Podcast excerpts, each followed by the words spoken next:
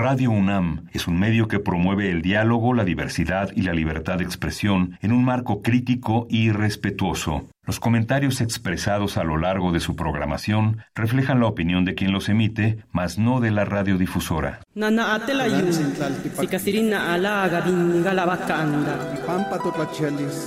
Calme Cali, una ventana para asomarnos a un mundo culturalmente diverso.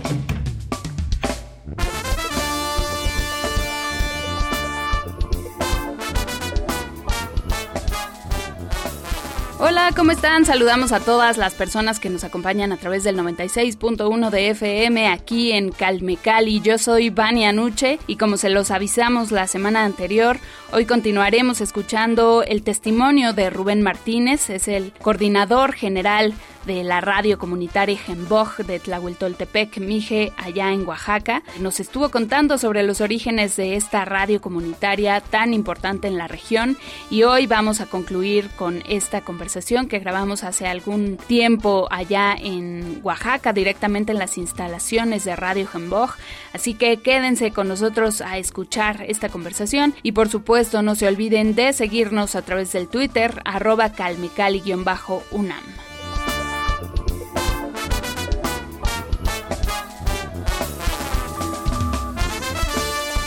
Calme Cali. Mi nombre es Rubén Martínez, parte de la coordinación general de esta estación radiofónica comunitaria Jemboj, Vientos de Fuego, de este municipio de Santa María Tlahuitoltepec, Mije.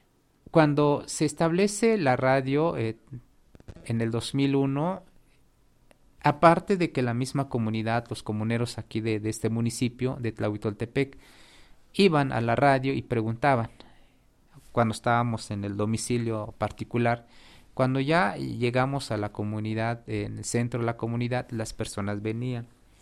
Eso fue en un primer proceso. Ya con este permiso y sobre todo por la... No, para nosotros es mucho. En la que iniciamos con 30 watts, con el permiso nos dieron 1000 watts de potencia, ya era mucho, ya trascendía y sobre todo ya se escuchaba en otras comunidades. Y cuando empezaron a, a venir sobre todo las personas de otras comunidades, es ahí donde también nosotros tuvimos el reto. Eh, el reto precisamente eh, de cómo comunicarnos. Sí, hablamos la misma lengua, pero tiene tonos diferentes, variantes diferentes. Optábamos por el español. Y cuando también nosotros reconocíamos esta variedad lingüística y al momento eh, de que nosotros también platicábamos con ellos y nos daba la idea precisamente, oye, pero ¿Qué tal y si grabamos esa voz así como lo dice el Señor? Eso es muy bueno. Muchas de las, eh, sobre todo de las personas quienes visitaron la radio y lo siguen visitando, hasta que llegara la pandemia, este, es que traían, eh, en este caso, algunos avisos, traían algunos mensajes y sobre todo traían eh, sobre la invitación a sus fiestas comunitarias. Eso ha sido como también la parte detonante de, de esta radio venían porque vean un medio donde pudieran anunciar eh, su festividad que estaban organizando. Eran dos cosas, ellos traían como un programita escrito donde en su momento nosotros así iniciamos, bueno, nos dejas el, la convocatoria o el, el programa general de tu festividad y nosotros la grabamos. Veíamos que sí era bueno, ¿no? Pero era más bueno de que la misma autoridad eh, hablara, es decir, que, que, se escuche su voz, que se escuche su variante, que se escuche su ideología, porque no es lo mismo que a que yo lo diga, quizás no lo diga con mucho sentimiento, sino darle el micrófono a la persona quien es la autoridad, el representante, el mayordomo, y quien invite al pueblo circunvencino, en este caso para eh, hacer la, la, invitación. Entonces era mucho más nutrido eso, era mucho más este, importante, impactaba más. Entonces a, a eso le llamamos precisamente nosotros la inclusión. Esa es una parte. La otra parte, reconocer que hay jóvenes, también darles esta posibilidad que en su momento yo viví, viví porque no tenía como la opción qué hago después de, de dejar de estudiar, qué hago en una comunidad.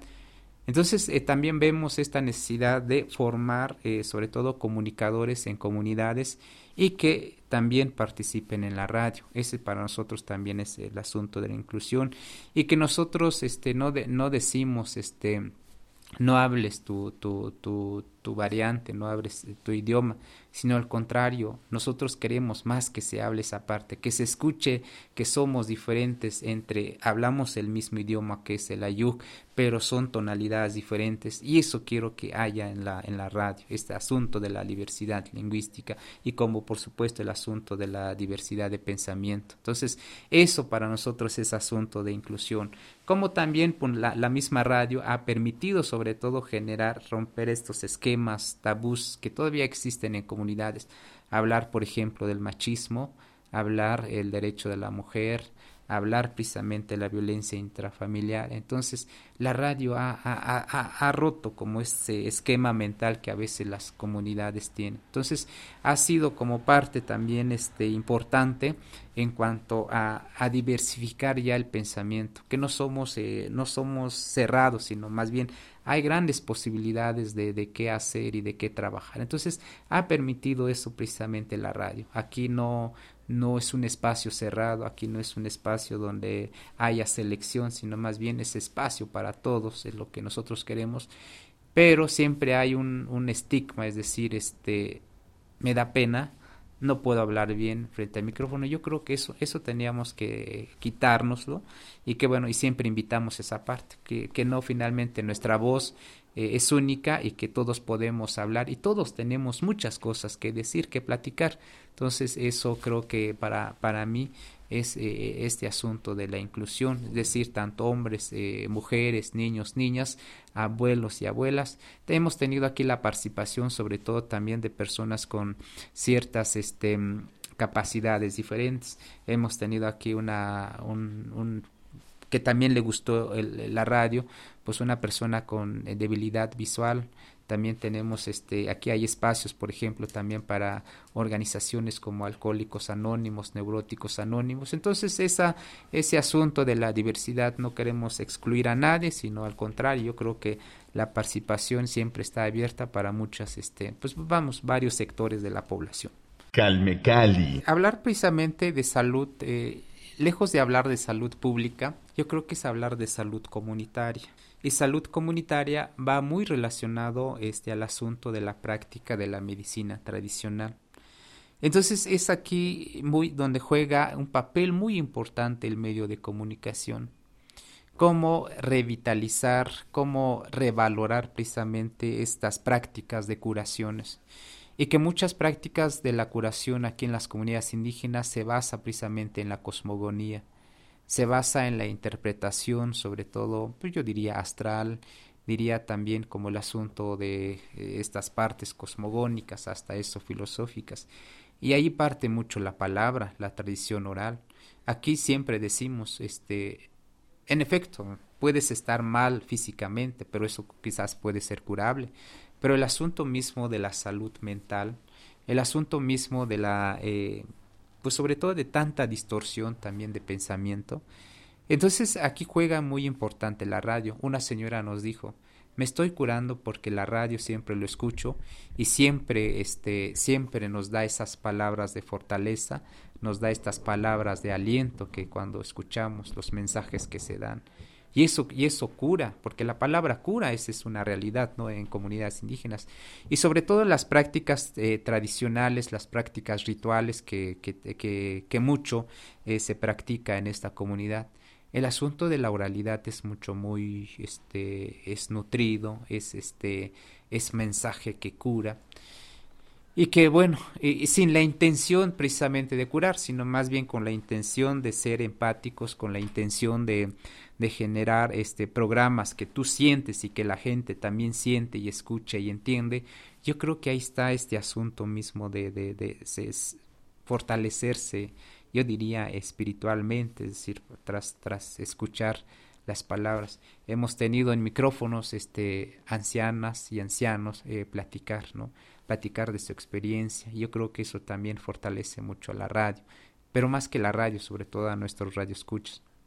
Entonces, y la participación, pues en este caso del sector este más eh, una población una población que también es este grande el asunto del alcoholismo. Por eso mismo, estas organizaciones este, de alcohólicos anónimos como neuróticos anónimos vieron la posibilidad de que el medio está como precisamente generar los mensajes de curación que ellos le llaman y que efectivamente mucha tiene audiencia porque se sienten identificados en este con el mensaje precisamente que se da y ha sido el medio que también ha posibilitado generar como esta generación de conciencia, de sensibilidad y sobre todo de reflexión. Creo que así lo, lo, lo, han entendido y lo han entendido sobre todo para quienes impulsan este asunto de organización y sobre todo pláticas, pero lo bonito de esto es que la gente también, pues sí, escucha y entiende el mensaje que se da, pero tiene que ver mucho el asunto mismo de cómo lo des y en el idioma en que lo des, ¿no? Entonces siempre decimos,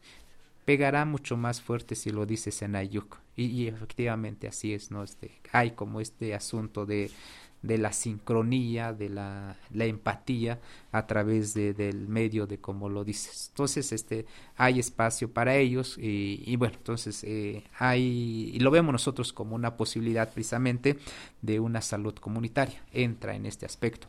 Además también de que la salud precisamente pues tiene que ver el fortalecimiento de la medicina tradicional y que también hemos tenido aquí personas quienes pues tienen esta práctica, este don de pues de que curan a través de plantas, a través de, de sus dones en cuanto a pues a los masajes, a, los hueseros, en fin, hemos tenido esta diversidad y creo que es una práctica que también va este, generando fortaleza porque también pues las personas empiezan a, a creer y sobre todo a identificarse pero también generar confianza no con ellos. Entonces creo que la salud eh, comunitaria es muy importante como un tema precisamente de la de la radio comunitaria y su función social no función social y cultural pues lo, lo va cumpliendo Calme Cali. Nosotros aquí en el año 2010 tuvimos un suceso, es decir, este, digo, tiene que ver el asunto climático, aparte del frío, también este, la, la humedad a través de la lluvia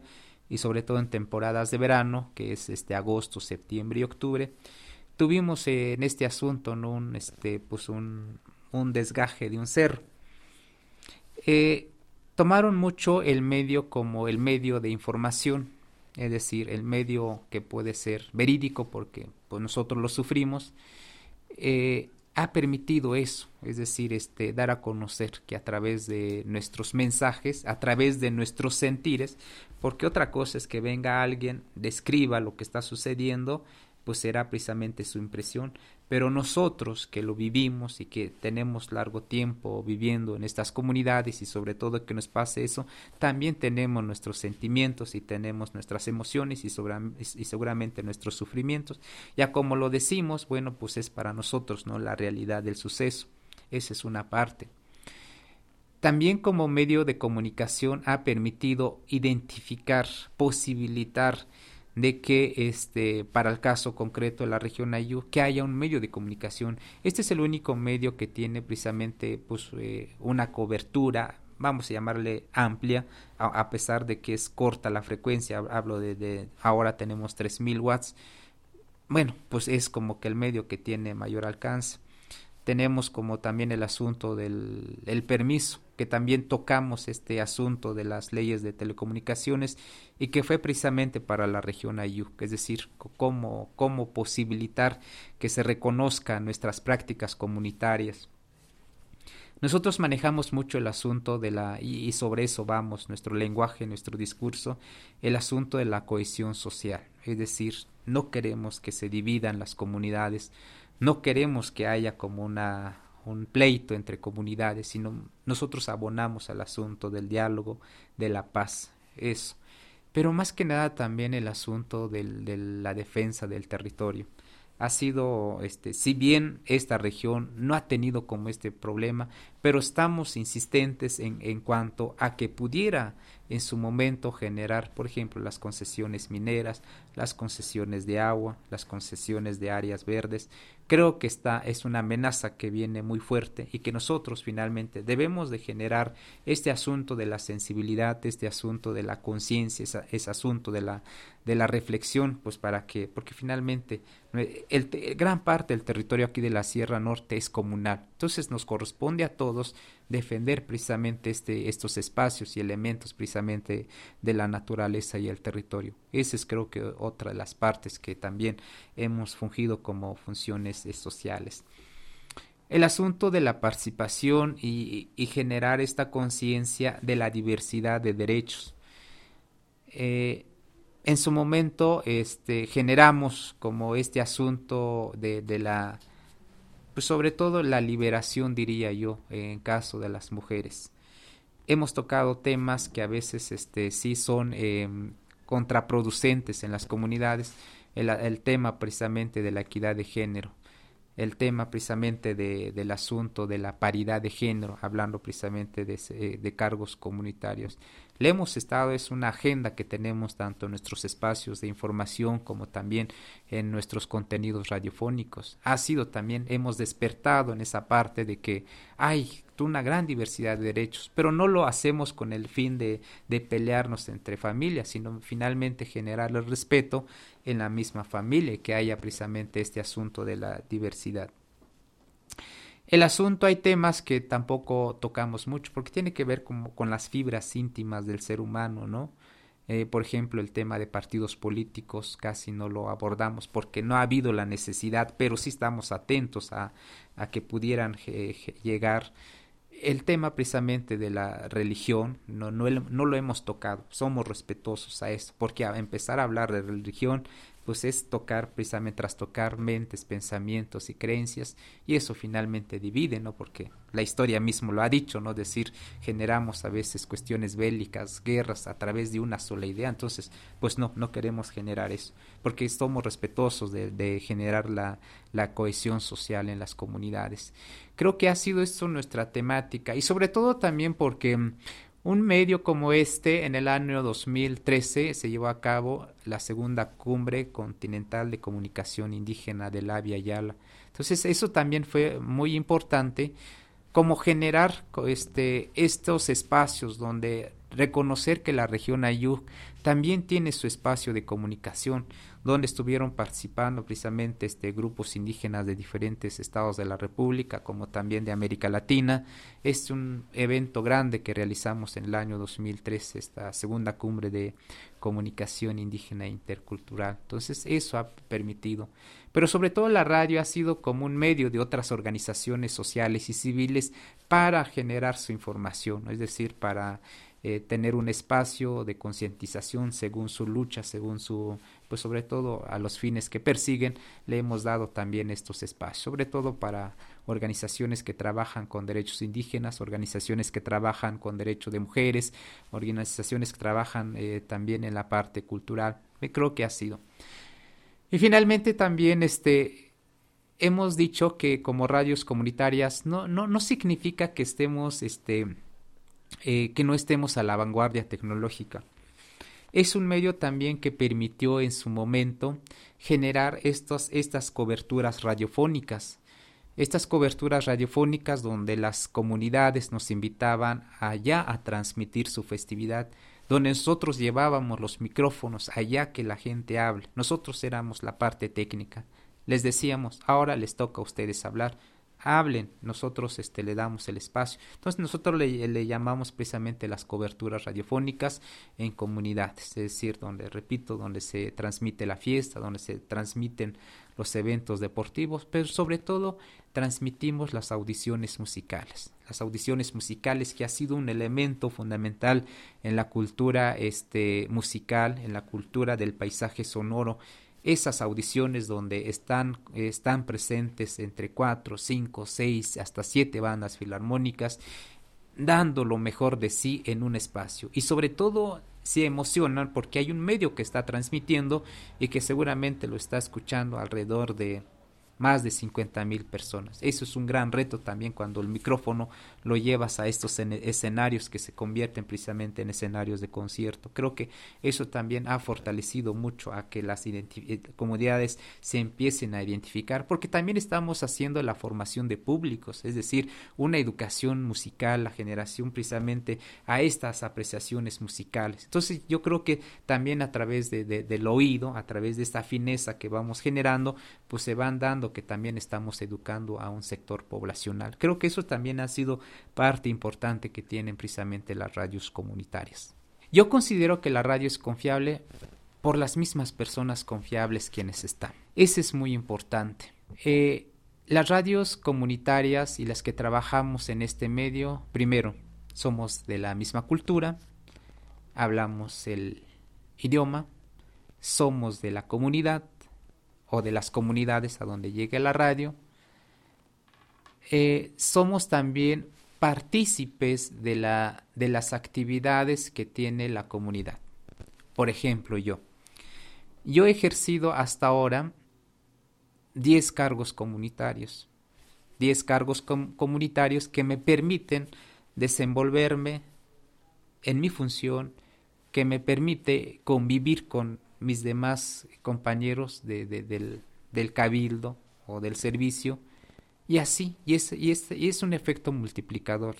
Ahí nos conocen, ahí nos conocemos, y también tu, tu diálogo, tu pensamiento, tu, este, tu, tu actuar, porque aquí se da mucho el asunto del ejemplo. Creo que educas con el ejemplo. La radio también debe ser así. Educas con tu ejemplo y sobre todo la coherencia. Es muy importante la coherencia entre lo que dices en la radio y tu actuar en la sociedad. Eso creo que también, y eso nos permite ser eh, precisamente un medio confiable.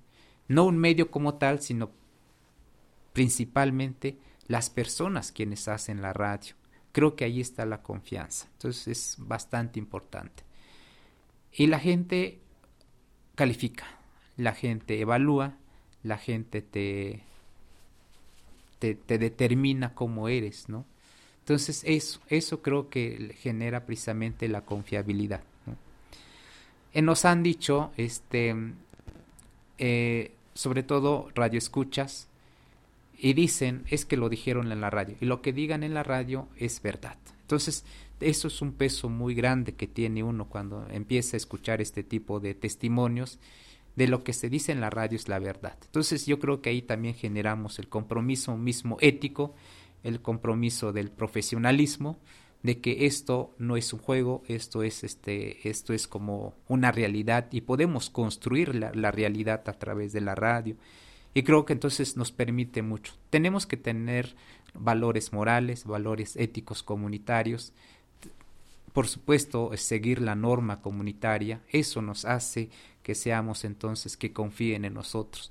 Creo que son los elementos bastante importantes como para decir que pues este la la confiabilidad en los medios de comunicación comunitarias es precisamente su personal y que, que finalmente su personal pues sea congruente, sea ético, sea moral, porque también eh, a través de la palabra podemos educar entonces con el ejemplo. Creo que es esa como los elementos básicos que debe de tener una estación eh, comunitaria y por supuesto el medio de cohesión, el medio de sincrónico y el medio de empatía es, siempre será nuestro idioma, nuestra palabra, porque con, con, nuestro idioma también generamos empatía, generamos convicciones y creo que eso nos ha permitido muchísimo establecer esta confiabilidad en la radio. Calme Cali. Eh, creo que tengo dos, dos palabras, este, dos lemas en este caso de la vida. Uno es el servicio, el servicio comunitario. Yo vivo en una comunidad donde, en efecto, creo que el servicio es un pasaporte que te hace que también la, la parte de la comunidad te reconozca, el servicio a la comunidad. ¿Y a qué me refiero a eso? Precisamente tu disponibilidad en tiempo, tu disponibilidad en pensamiento a ofrecerle a, pues sobre todo a la población, ¿no? a la población y a la comunidad. Ese ha sido uno de mis principios, es decir, el servicio. El otro también es este, pues yo creo que la, el respeto, el respeto a nosotros mismos, el respeto a la diversidad cultural, el respeto al otro, es, es, muy importante porque ese mismo respeto también nos va, nos da la misma posibilidad de convivir. Es como esta parte, ¿no? Tener estos principios que para mí son los principios comunitarios, donde se rige precisamente a través de estos, eh, de estos elementos de convivencia y que, y que nos ha permitido sobre todo pues este desarrollarnos como persona. Creo que eso también forma parte de mis principios éticos y sobre todo las frases que siempre sigo pues para poder desarrollarme en una comunidad.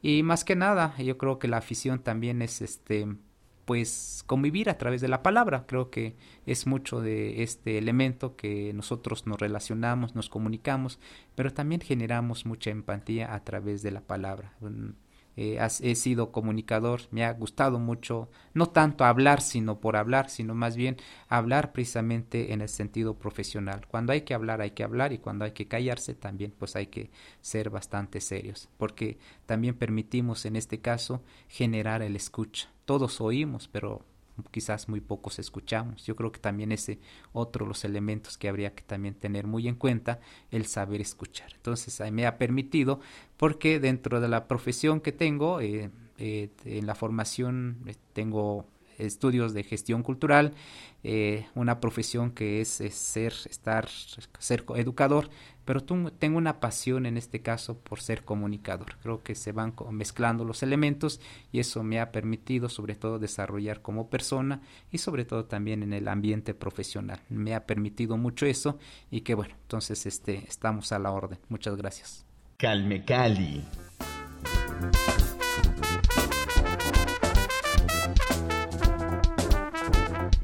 Gracias a todos por su sintonía. Recuerden seguirnos a través de calmecali-unam, así nos encuentran en Twitter. Sigan también al PUIC en redes sociales para que se enteren de todo lo que compartimos diariamente sobre multiculturalidad y multilingüismo. Y no se pierdan también la programación de Radio Hembog, por supuesto que los pueden escuchar en línea. Recuerden que ahí mismo en nuestro Twitter, arroba calmecali-unam, les dejamos la liga directa para que puedan acceder a la programación continua de Radio Gracias a toda la comunidad de Tlahuitoltepec que nos recibió muy cálidamente por allá, esperamos volver pronto. Y por supuesto, gracias a todas ustedes, personas que nos acompañan aquí diariamente en Radio UNAM, en el 96.1 de FM y de manera semanal en Calme Cali.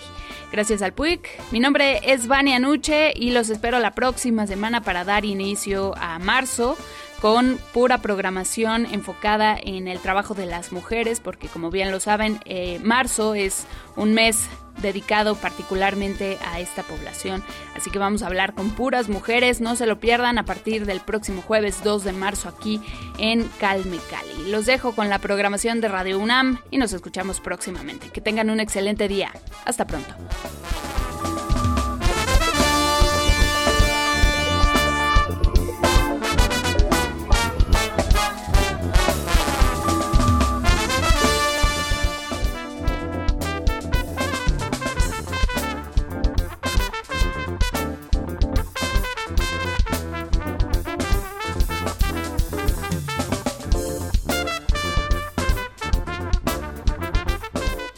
Nana atela yu, sikasirina alaga vingalabacanda. Calme Cali, una ventana para asomarnos a un mundo culturalmente diverso. Producción presentada por el Programa Universitario de Estudios de la Diversidad Cultural e Interculturalidad de la UNAM y Radio UNAM.